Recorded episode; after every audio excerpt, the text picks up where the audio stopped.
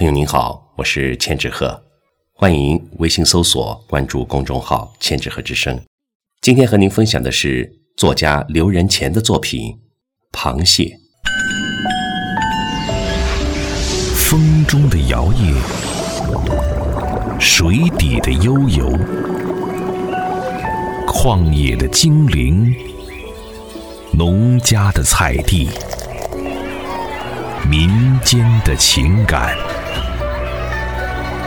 湖水，风物。中国作家协会会员，江苏省作协理事，泰州市文联主席刘仁乾新作纪念李夏河文曲星汪曾祺先生逝世二十周年，静静流淌而出的大地是乡情。如幻如幻，如丝如缕。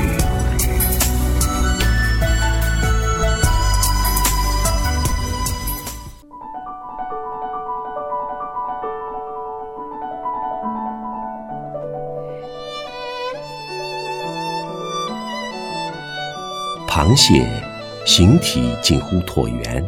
两侧长有八爪二螯，均匀分布，再配上一副颇坚硬的躯壳，活脱脱一介武夫。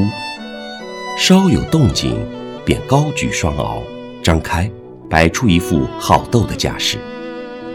八爪迅疾动作，霸道横行，那模样很是张狂。早先兴化农村螃蟹特多。逮蟹特异，河岔、水渠里均有螃蟹踪迹。夏季，乡里孩子在河岔里采河蚌，碰到水草肥美之处，既能逮到鱼虾，亦能采到螃蟹。一个猛子扎到河底，一只张牙舞爪的河蟹便拿将上来。水渠淤泥里时常有蟹藏身，一踩到脚板底下，心里便有数了。用手去取，真是举手之劳。逮蟹有这般徒手逮的，也有用蟹钩子从蟹洞里勾的。河堤边或是渠堤边，常有形状各异的洞穴，内行人一看便知。哪一个是蟹洞，或是鼠洞，或是蛇洞，诸如此类。蟹洞多半在水底下，择好洞口便可用蟹钩子试探。蟹钩子多用粗铁丝自制而成，造型极简，留个长长的柄，一头做成弯钩，较短。掏蟹时，将弯钩伸入洞内，凭手感而断。若是有明显阻碍且吱吱作响，便是洞内有蟹。蟹钩点到为止，一般不宜硬钩。洞内的蟹知道情形不妙，便会惊慌出逃。这时掏蟹人可在洞口张了双手，等蟹上钩。掏蟹人动作要快，手型要好，方能逮到出洞之蟹，否则。蟹或是从你掌心溜走，或是缩进洞内，再想掏出来颇难。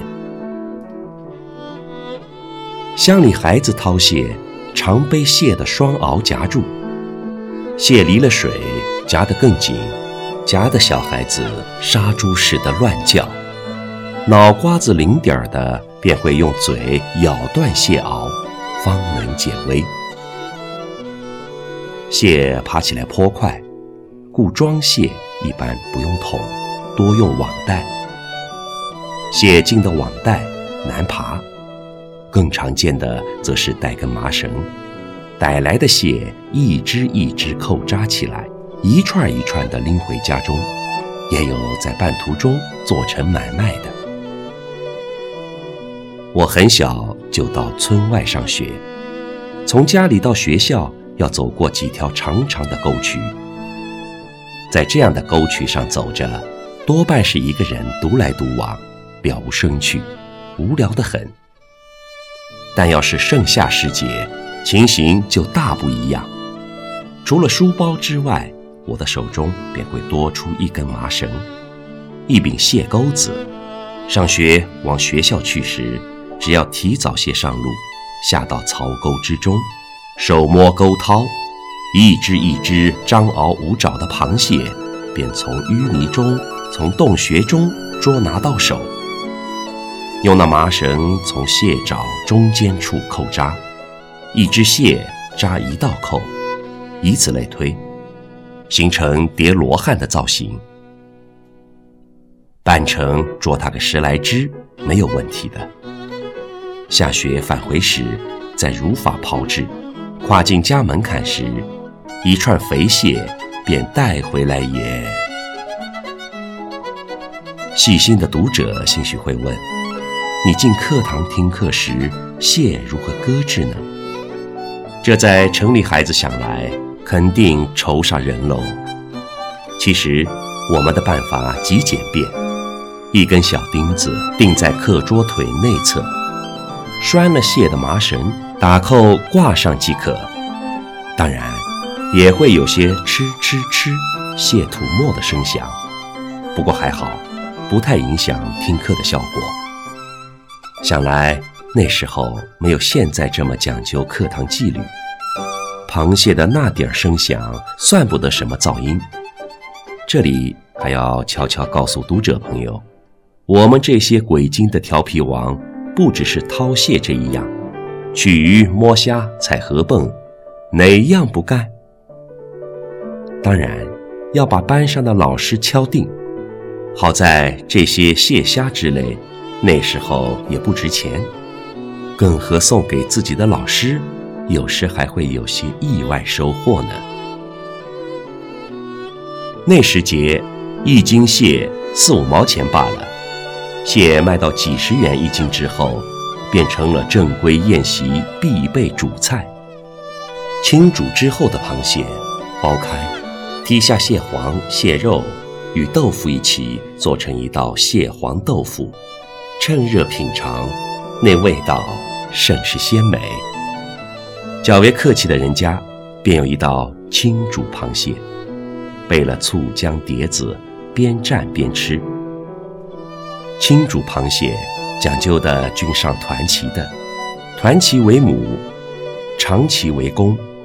团旗多蟹黄，只要蟹壳一剥开，便见满壳蟹黄，很是诱人。梁实秋在《雅舍谈吃》一书中曾言云：“有蟹无酒，那是大煞风景的事儿。”并以禁书必着传，右手持酒杯，左手持蟹螯，拍浮酒船中，便足了一生矣。用以佐证有酒之重要。梁先生大概代表了多数世人的想法。普通民众品尝螃蟹，有酒可品，无酒亦可品。对于一部分并不嗜酒者，酒倒干扰了自己的味蕾，影响了对蟹肉是否鲜美的判定和体味。至于先生提及七团八煎之说，现实的实情多为九团十煎。地球变暖，在长三角一带，不等到九十月份，那蟹连壳都还是软的呢，味道自然就差多了。如此说来，稻黄蟹肥亦不能一概而论矣。倒是梁先生的母亲有一做法，既有意思又有道理，将梁实秋他们几个孩子吃完蟹之后的蟹壳。用秤称一下，轻的奖励，轻说明吃得仔细；而真正吃得仔细的话，还可从蟹壳中见到一位僧人。据说那便是硬插在许仙和白娘子中间的法海，自知罪责难逃，躲到蟹壳里，终生不复出。道黄蟹肥，如今是稻黄蟹贵。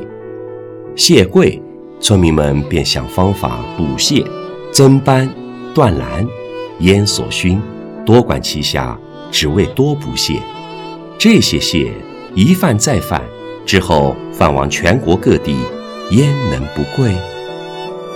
不过，在我们孩提时的记忆里，农家煮蟹时常是有脸盆装的。